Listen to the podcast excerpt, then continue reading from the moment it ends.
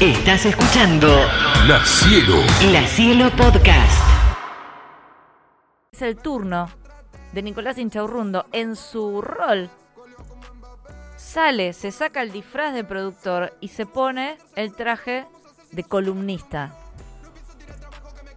De ritmos urbanos. de ritmos urbanos. ¿Qué nos traes hoy, Nico?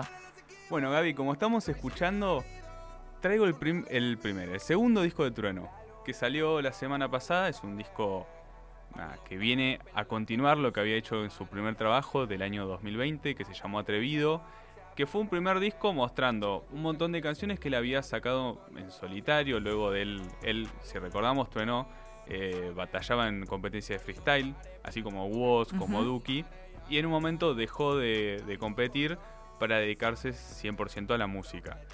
Ahí empezó a sacar sus primeras canciones que luego terminan conformando ese primer disco que se llamó Atrevido.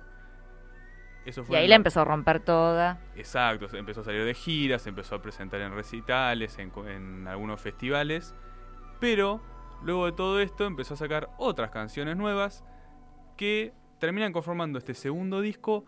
Pero también es un disco con un montón de temas que no habían salido a la luz anteriormente, sino que son temas nuevos que por primera vez se vieron las, desde la semana pasada en las plataformas de, de él. Tuvo mucha publicidad. eh, un- uno, no sé si es uno de los temas o es parte del disco. ¿Qué es lo que se estuvo viendo en todas las. que todo el mundo lo compartía? Hubo dos canciones que llamaron mucho la Que atención. habla de la Argentina, Exacto. Está la canción Argentina, que es con Nati Peluso, que es otra de las grandes referentes de toda esta movida. Que la verdad que la canción está buenísima. eh, digo, con, van intercalando las voces ellos dos. Y al finalizar es un minuto de trueno haciendo un freestyle. Esto de, eh, digo, uno pensaría que está improvisando, obviamente no está improvisado, está pues. Es la que está sonando. gra- grabada, donde se nombra todas las provincias. Wow. Todas las provincias aparecen nombradas al final de la canción con, digo, diferentes referencias y hace algunas menciones, digo, que son muy importantes, como por ejemplo recordando a Santiago Maldonado y a desaparecidos que ha tenido el país. Y al finalizar pidiendo por eh, también la soberanía de las Islas Malvinas, porque él nombra todas las provincias. ¿Cuántos años tiene? ¿Sabemos cuántos años? Aproximadamente. Yo es más te- chico que nosotros, Sí, claramente. ¿no? Eh, Debe tener la edad del brujo. Tiene 20 años, creo, entre 20 y 22 años. Es muy joven. Eh, digo, es Es muy joven para, para quizás eh, tener esa conciencia de, de nacional, ¿no? Sí, totalmente. De defender esas... Y no solamente lo de Malvinas, Claro. sino también meterse en el tema de Maldonado, que El tema de no Maldonado. todos se meten. No, y él, digo, no es que lo salió a decir en alguna nota, no, él va y lo pone en una En un disco. En un disco. eh, Que lo va a contar, eh, lo va a cantar en todos lados, porque esta gente después termina tocando en todos lados, no es que toca en. Argentina nada más. No, no, él, eh, Trueno ya tiene gira hecha y, y va a ir para Estados Unidos, va a ir para Europa seguramente. Y, y digo, van a, va a nombrar a Santiago Maldonado y seguramente alguien en otro lugar va a decir quién es Santiago Maldonado. Y lo va a ir a buscar. Y va a buscar, se va a dar cuenta que son, Ujú. es un, eh, nada, un joven que, que falleció o, o que lo mató, según se sabe, la policía en un acto de represión y estuvo desaparecido mucho tiempo. También tiene otra canción en el disco que se llama Fuck the Police, ¿sí? donde justamente ahí directamente denuncia la represión policial, eh, que hace un poco de referencia a la canción Fuck the Police eh, de 1988 de Niggas with Attitude, esas bandas de comienzo del hip hop. eh, digo, hace una referencia directamente con eso, pero bueno, habla de la represión policial dentro de nuestro país, en Argentina. Y también tiene la otra cosa que llamó mucho la atención y creo que se hizo, digo, noticia también, fue una canción con Víctor Heredia. Alguien totalmente por fuera de la movida de la música urbana, alguien más relacionado al folclore argentino. Y hizo una Está canción... coqueteando con absolutamente todos los géneros y está quedando bien con absolutamente todo el mundo. El, el, el- el dueño de la frase, si no me equivoco, somos el nuevo rock, ¿o no? Claro, exactamente, en el esa que canción. causó todo ese, Ese ese quilombito, ese revuelo, todos los periodistas de rock escribiendo "Eh", todo lo que había hecho Trueno.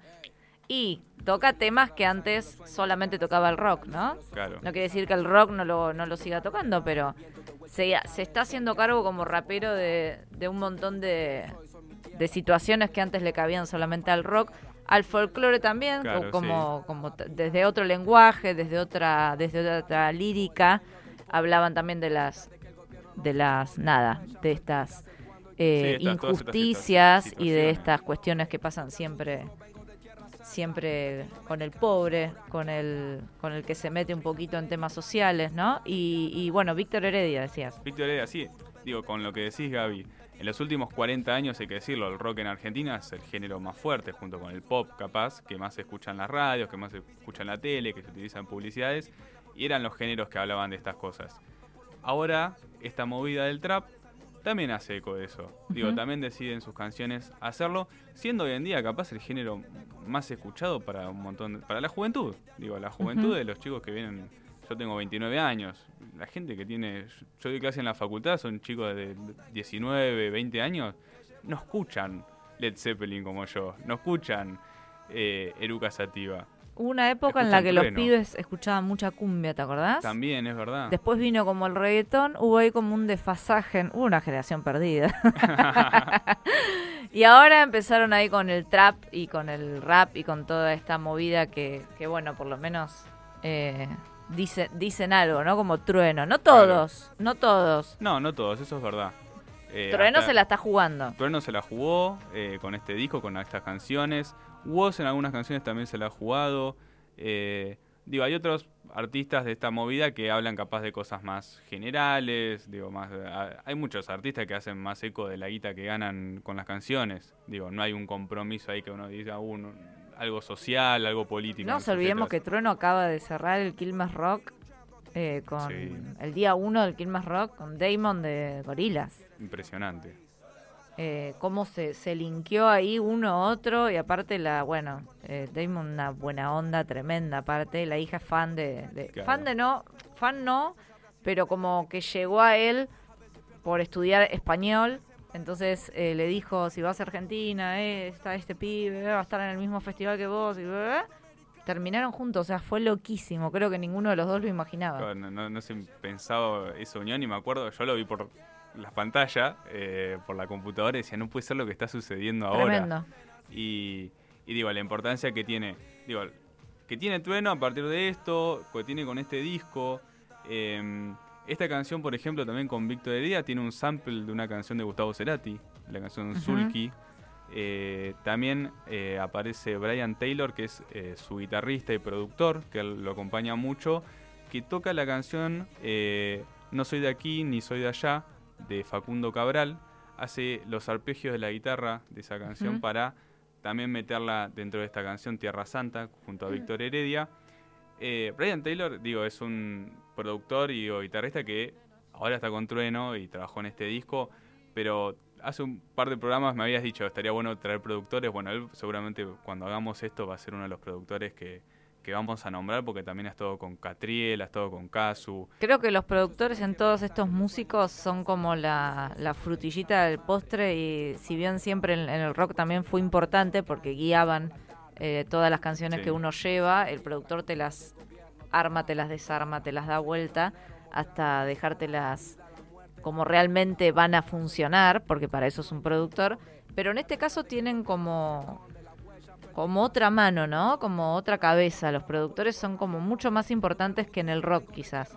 Sí, yo creo que acá hay mucha... Participan desde otro lado. Sí, de, de- de presentarles al artista esto, canciones o samples o cosas que les sirvan a ellos también para, digo, realizar su arte que es rimar encima de las canciones, Ujú. hacer este rap, este hip hop, que muchas veces las bases no, no son una canción compuesta por instrumentalistas en vivo, eh, sino que son más amplios, son canciones, como digo, de otros artistas, que de alguna forma se, se arreglan para que luego, eh, en este caso Trueno, rapee encima, ¿sí? Que- Ujú. que, que lo que él escribió y lo que él va, va a decir quede bien eh, con esa base. Digo, en, en esa estructura los productores digo, son muy importantes y por eso tienen capaz mucha preponderancia y por eso también se repiten en muchos otros artistas.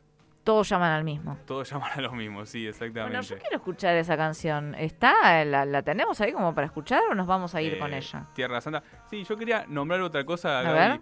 Eh, hay otra canción, pero igual nos vamos a ir con Tierra Santa, que se llama Dance Creep, que capaz fue el primer eh, corte de este disco, que tuvo mucha repercusión en su momento, porque tiene una base eh, medio funky sobre la cual él rapea, y que también tiene un sampleo de una canción de Iliakuriaki, Ande Valderramas. ¿Cuál es? Culo.